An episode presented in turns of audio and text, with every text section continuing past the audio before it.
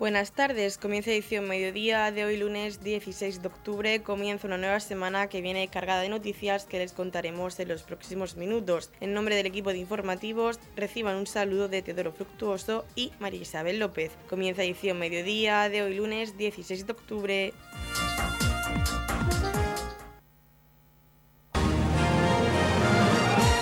Edición mediodía, servicios informativos.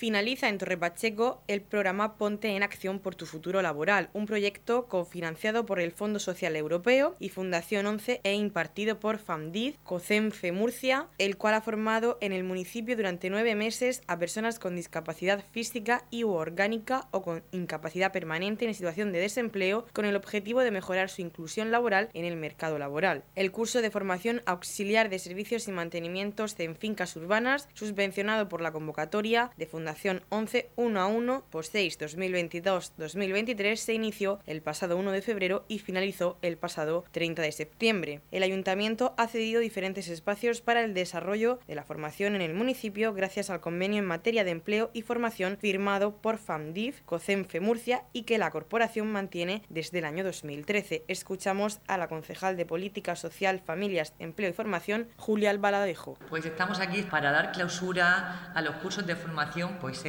que son Ponte en Marcha por tu futuro laboral en Torre Pacheco. Son unos cursos que se han implantado aquí en Torre Pacheco y de los que han asistido 10 personas, de los cuales 5 ya tienen un trabajo, o sea que, son unos, unos, cursos muy interesantes, que tenemos aquí a su presidenta Carmen, que ella nos no lo va a explicar mucho mejor porque tiene más conocimiento de, estos cursos. Le cedo la palabra a Carmen para que nos explique un poco en qué ha consistido todo este curso y luego pasaremos a la entrega de, los diplomas del título que ellos han obtenido. Este proyecto, además de combinar formación y empleo, incluye formación específica en el puesto, formación en competencias transversales y formación en empresas de la zona de actuación. El programa, con una duración de 500 horas, ha incluido formación específica de auxiliar de servicios y la obtención de dos carnets profesionales, cuidador de piscinas de uso público y carnet de usuario profesional de productos fitosanitarios, formación en competencias transversales, informática, atención y orientación laboral individual, prospección de empresas e intermediación laboral y formación en empresas del sector en actividad. Los resultados obtenidos del desarrollo de este curso han sido muy satisfactorios, ya que se ha alcanzado el 50% de inserción laboral frente al 10% inicialmente propuesto. Escuchamos a la presidenta de FANDIF COCENFE Murcia, Carmen Gil. En primer lugar, quiero agradecer de una forma eh, importante y que cada vez que venimos a Torre Pacheco, a este ayuntamiento, y como no, a Julia, eh, la concejala de formación y empleo eh, su acogida para poder poner eh, esa nota de integración y normalización hacia las personas con discapacidad física y orgánica. Con estos cursos de formación que llevamos ya bastantes años organizando en este ayuntamiento que con este proyecto que llevamos desde Fandiz, que se llama Ponte en Acción por tu futuro laboral, que tenemos la oportunidad de que cofinancia el proyecto la Fundación 11 y el Fondo Social Europeo, que son los POISES del 2022-2023. Durante más de 25 años, esta federación, Fandisco CENFE Murcia, con su servicio de integración laboral, donde aglutinan más de 15.000 personas en desempleo y tenemos la oportunidad, junto con el SEF, el Servicio de Integración eh, de, de esta comunidad autónoma que colabora con nosotros para que las personas con discapacidad puedan optar a un puesto de trabajo por mediación de cursos de formación y, cómo no, de hacerle llegar al empresario de la importancia de que las personas con discapacidad están totalmente formadas, cualificadas, tienen interés, tienen una ilusión por ser uno más en esta sociedad y que de alguna manera pues eh, las empresas una vez que prueban el colectivo y las personas con discapacidad vuelven a repetir, porque nuestras eh, personas con discapacidad, nuestro colectivo cambian prácticamente la vida, les cambia la vida. Y por lo tanto, pues esa importancia de poder eh, hacer llegar a la sociedad empresarial de que eh, tenemos un gran número de usuarios que están dispuestos a trabajar, que quiere ser uno más en esta sociedad y que ayuntamientos como el de Torre Pacheco nos ayudan año tras año para poder conseguir nuestros objetivos, que al fin y al cabo, como dice el lema este año, es eh, ponte en acción por un futuro laboral. Pues muchísimas gracias y de verdad, Julia, que creo que seguiremos trabajando y por lo, por lo mucho que te conozco, eh, podemos seguir trabajando por el colectivo de las personas con discapacidad física y orgánica. Muchas gracias. Noticias, edición mediodía. El pasado sábado, Carmen Fuentes Olmos, vecina de Torre Pacheco, cumplía 100 años, un entrañable acontecimiento donde estuvo rodeada de sus hijos, nietos, bisnietos, amigos y donde estuvo presente el alcalde de Torre Pacheco, Pedro Ángel Roca, y la concejal de Mayores y Servicios Sociales, Julia Albaladejo. El alcalde de Torre Pacheco felicitó a Carmen y le dio la enhorabuena por estos 100 años de vida, animándola a seguir cumpliendo años. Nos encontramos aquí junto a Carmen, Carmen Fuentes, en en un acontecimiento que es muy especial, ¿no? Yo creo que, que una pachequera llegue a 100 años, Carmen, eso es, vamos, es un acontecimiento de los grandes, ¿no? Y ahora lo importante es seguir, ¿eh? seguir con el 101, seguir con el 102 y así hasta que el cuerpo aguante. ¿eh? Yo creo que, que es un orgullo ¿no? para todos los pachequeros y pachequeras que una pachequera de pro que cumple 100 años hoy, rodeada de su familia, que según ella dice que la quieren mucho. ¿Eh? Entonces, la verdad es que es un honor para mí como alcalde y representante de todos los pachequeros, pues mm, estar aquí para celebrar este cumpleaños contigo y con tu familia. Sí, sí. Bueno, pues empezamos con una mayor que también está bien, pero que se encuentra usted, pero que muy bien. Y está usted muy contenta hoy, porque cumple 100 años y encima de todo rodeada de toda su familia. Y eso, pues la verdad es que es un orgullo. ¿eh? Así es que nada, feliz cumpleaños y que siga usted también. Carmen Fuentes se mostraba muy contenta de poder pasar este 100 cumpleaños junto a su familia y sus seres más queridos. Pues yo también estoy muy contenta de tener mi familia y muchas amistades conocidas. Se las aprecio mucho y, y aquí me estoy muy contenta porque los tengo aquí, todos mis hijos, mi familia. En nombre de la familia, quisieron agradecer la presencia de las autoridades en este motivo acto, al tiempo que mostraron su alegría por haber reunido a toda la familia en torno a Carmen Fuentes con motivo de su 100 cumpleaños. Señor alcalde, señora concejala. Espera, espera, eh, todos los que las personas que estamos aquí reunidas, daros las gracias por, por venir pues a este día tan especial, donde bueno, yo hablo en nombre de toda la familia Estamos orgullosos y llenos de felicidad de poder estar hoy aquí celebrando los 100 años de vida de mi abuela. Solo podemos decir gracias. Gracias a Dios por dejarnos eh, haber compartido con ella tantos momentos, tantos momentos difíciles, pero también tantos llenos de felicidad. Y bueno, aquí yo sé que a ella le encantaría que estuvieran muchas personas pues, que ya pues, nos han dejado, pero sabemos y que están en nuestro corazón y que hoy, allá donde estén, están celebrando con nosotros también este día. Sobre todo, pues, sus hermanos, sus cuñados, sus cuñadas y, en especial, pues, mi abuelo, su marido, al que tanto echa de menos. Y bueno, pues eh, nada, hoy es momento de, felicidad, momento de celebración y momento de orgullo porque toda la familia estamos aquí unidos y nos hemos podido reunir. Gracias a todos los presentes y gracias señor alcalde, gracias señora concejala por haber venido a compartir estos momentos con nosotros. ya sé que este, están muy ocupados, así que pues mucho de agradecer que estéis aquí. Y nada, pues a celebrarlo como es debido. 100 años no se cumplen todos los días. Estamos repasando para usted la actualidad de nuestro municipio en edición mediodía.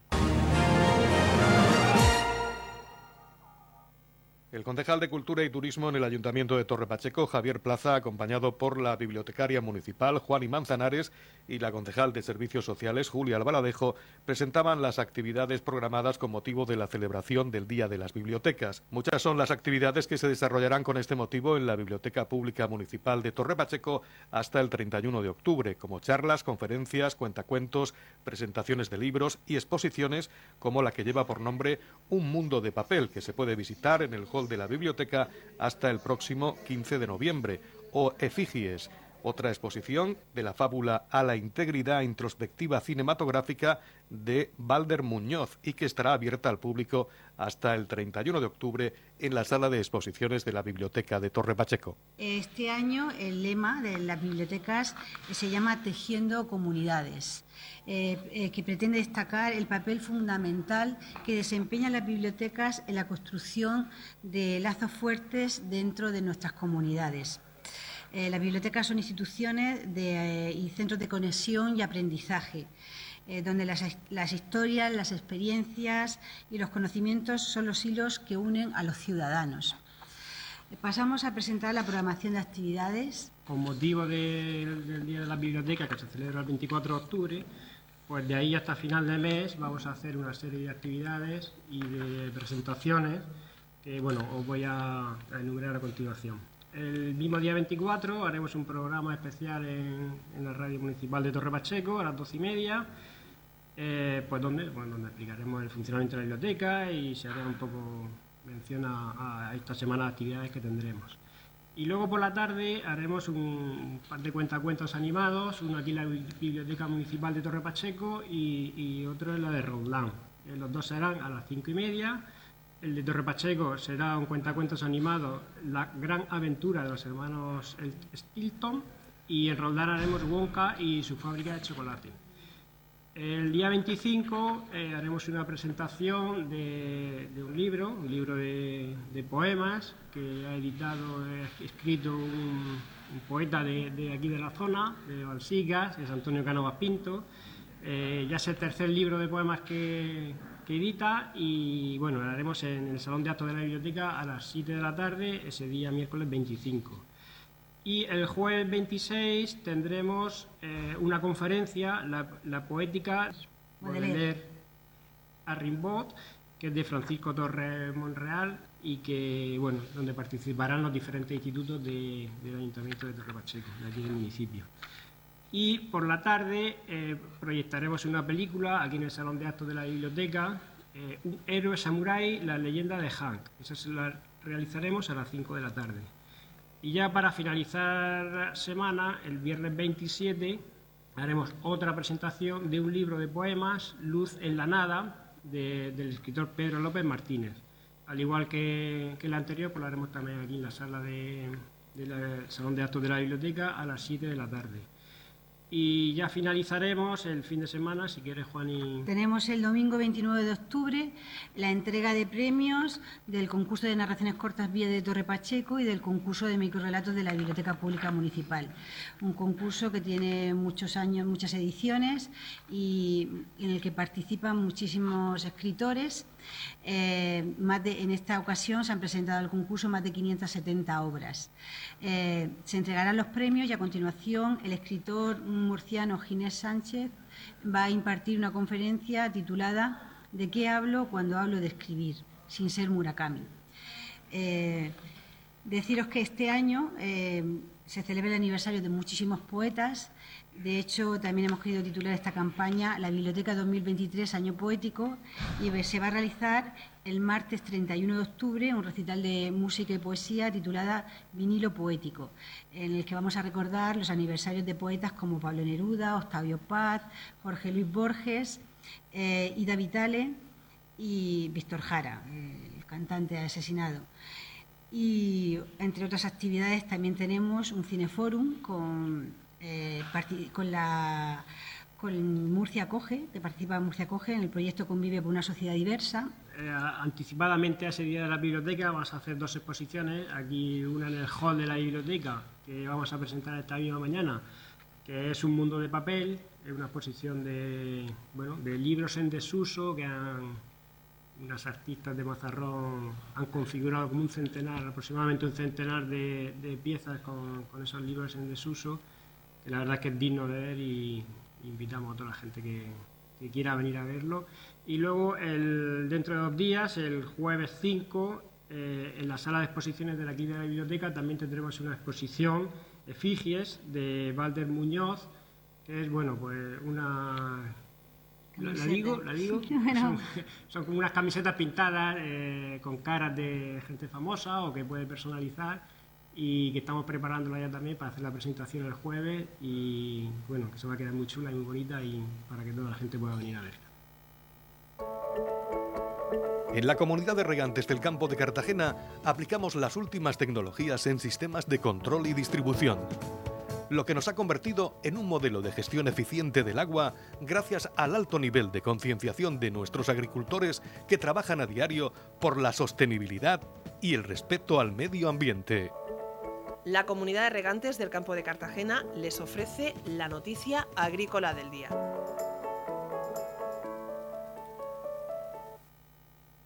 Certificada la excelente calidad del agua regenerada destinada a la agricultura en la región de Murcia. La entidad de saneamiento y depuración de la región de Murcia, ESAMUR, y el Centro Tecnológico Nacional de la Conservación y Alimentación certifican en su último informe la excelente calidad de las aguas regeneradas destinadas a riego agrícola en la comunidad. El estudio llevado a cabo por ambas entidades determina que los indicadores agronómicos, ambientales, sanitarios y nutricionales que evalúan el impacto de la reutilización agrícola de las aguas regeneradas corroboran sus altos estándares de calidad. Los trabajos de campo realizados durante el último año demuestran el cumplimiento de la Directiva 21-271 de todas las aguas analizadas y las barreras que suponen los sistemas de almacenamiento del agua y el propio suelo en la minimización de los riesgos medioambientales. Se cumple sobradamente con la Directiva de Depuración y también con los requisitos establecidos en el último Reglamento Europeo 2020-741 de reutilización que desde el punto de vista microbiológico y sanitario son muy restrictivos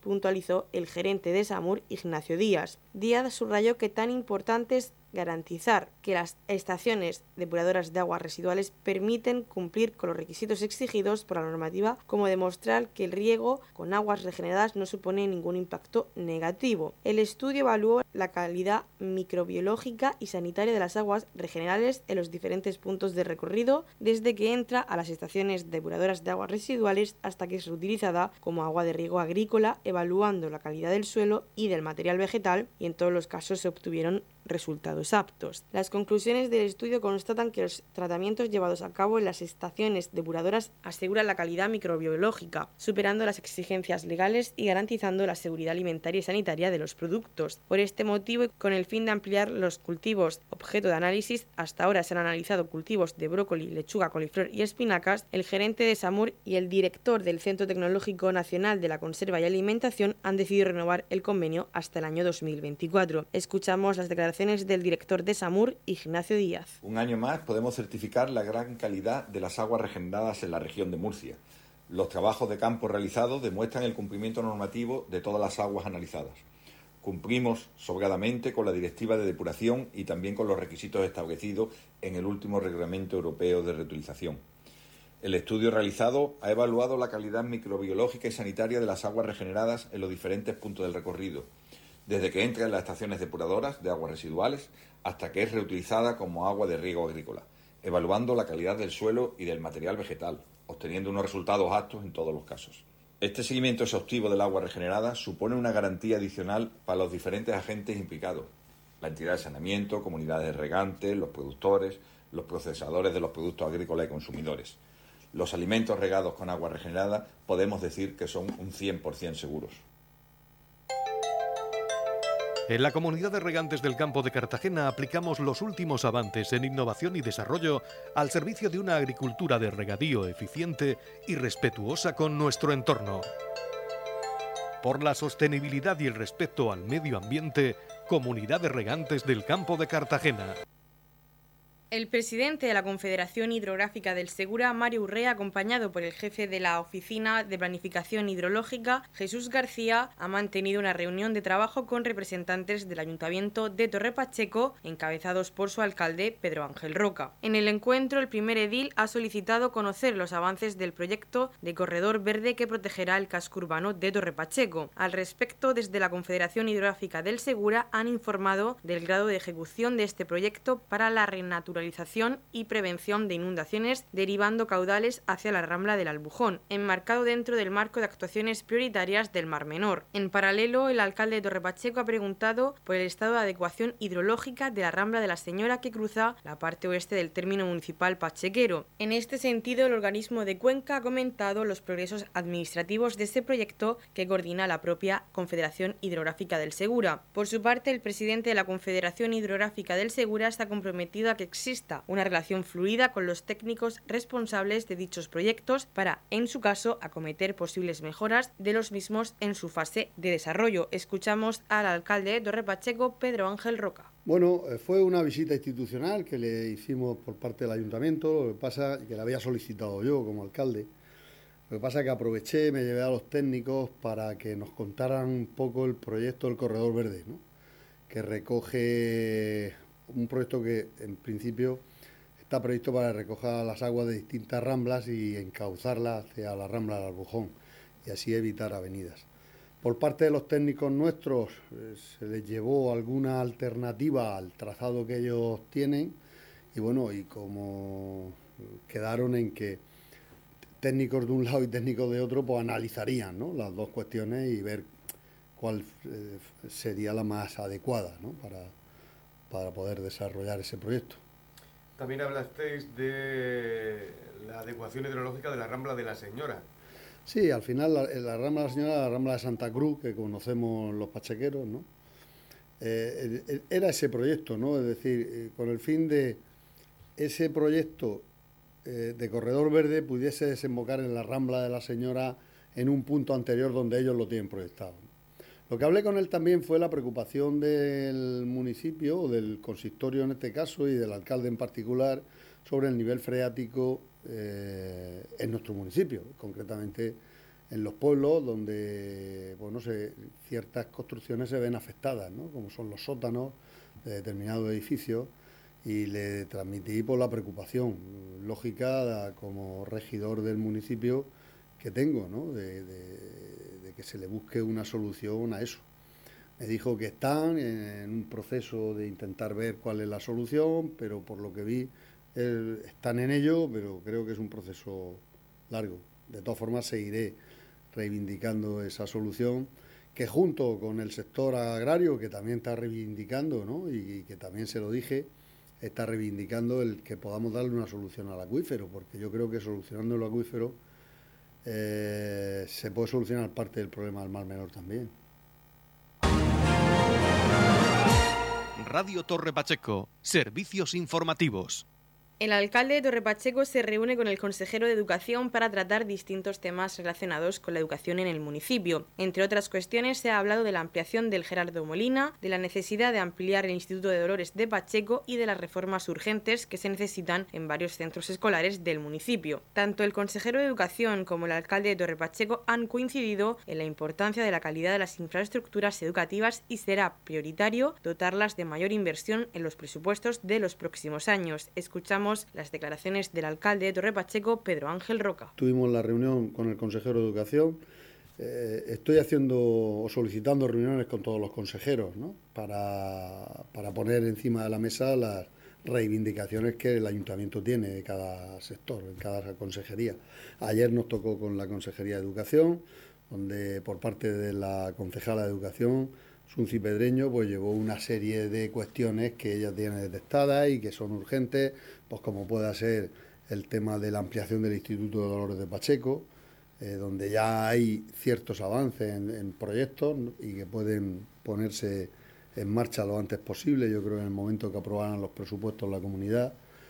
Y igualmente el problema del Gerardo Molina con una futura ampliación también se comprometió a nosotros a analizarlo eh, lo mejor posible y ver qué partidas podía. Es verdad que es un proyecto que posiblemente no salga en un año, pero empezar es importante. Yo siempre digo, cuando me dicen que son proyectos que pueden ser que se alarguen en el tiempo, digo sí, pero si no empezamos nunca llegaremos al final. ¿no? Mm. Entonces se comprometió también en ver qué partidas puede poner para la ampliación del Gerardo Molina utilizando el edificio que ya la Consejería de Agricultura le cedió a la Consejería de Educación.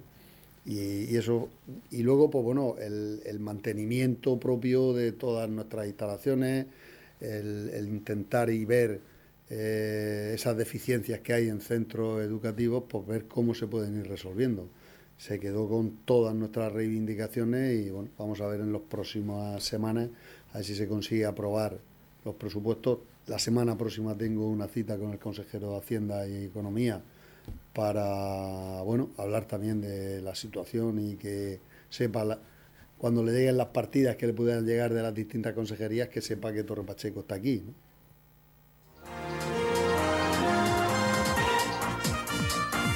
Edición Mediodía, el pulso diario de la actualidad local.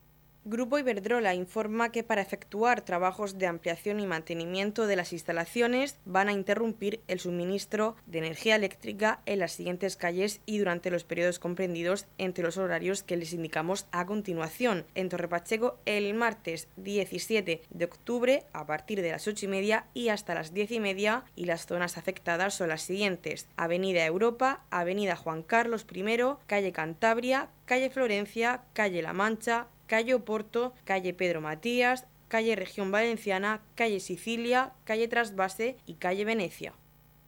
Edición Mediodía. Servicios informativos. Cita previa DNI en Torre Pacheco. Desplazamiento del equipo móvil DNI durante los meses de octubre, noviembre y diciembre de 2023 en el Centro Integral de Seguridad de Torre Pacheco. Policía Local de Torre Pacheco informa sobre el calendario de desplazamiento del equipo móvil DNI para los próximos meses. Las fechas para toma de datos en el Centro Integral de Seguridad están previstas para el 23 y 24 de octubre con entrega del documento el 2 de noviembre, el 17 de noviembre con entrega el 22 de noviembre y el 18 de diciembre con entrega el 20 de diciembre de 2023. Para reserva de cita, los interesados deben solicitarla presencialmente en el Centro Integral de Seguridad en Torre Pacheco o por teléfono llamando al 968 57 71 08 con la extensión 2208 o con la extensión 2251. También pueden llamar al 968 33 60 31 en horario de 8 y media a 1 y media de la tarde de lunes a viernes. Se darán un máximo de 65 citas cada día de toma de datos, siendo el horario de atención de 9 menos cuarto a 11 de la mañana. El nuevo DNI solo se entregará al interesado y para su recogida el titular deberá presentar su DNI anterior si lo tuviera. Los días de entrega. En el caso de no presentarse a recogerlo el día que se le convoca, el interesado deberá retirarlo en cualquier otro ayuntamiento al que se desplace el equipo móvil. En ningún caso se podrá retirar de la oficina de Cartagena.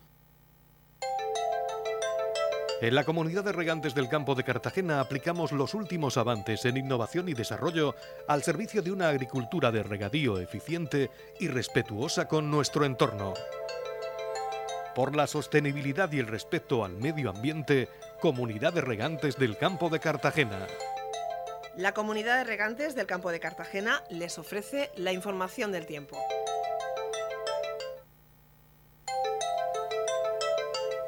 A continuación conocemos la información meteorológica para hoy lunes 16 de octubre en la región de Murcia.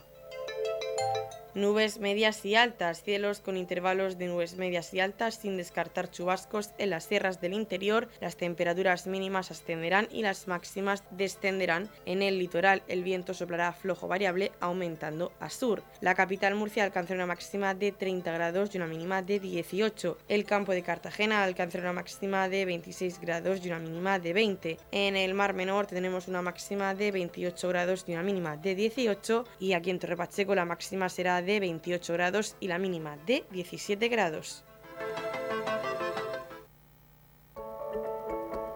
En la comunidad de regantes del campo de Cartagena aplicamos las últimas tecnologías en sistemas de control y distribución, lo que nos ha convertido en un modelo de gestión eficiente del agua gracias al alto nivel de concienciación de nuestros agricultores que trabajan a diario por la sostenibilidad y el respeto al medio ambiente. Hasta aquí lo más destacado de la información local. Volvemos con más noticias a partir de las 8 y media con edición de tarde. Y recuerden que edición mediodía lo pueden volver a escuchar en los podcasts de esta emisora que los pueden encontrar en el Facebook de Radio Torre Pacheco y también a través de nuestra web radiotorrepacheco.es donde encontrarán información actualizada. Les deseamos que pasen muy buena tarde de lunes.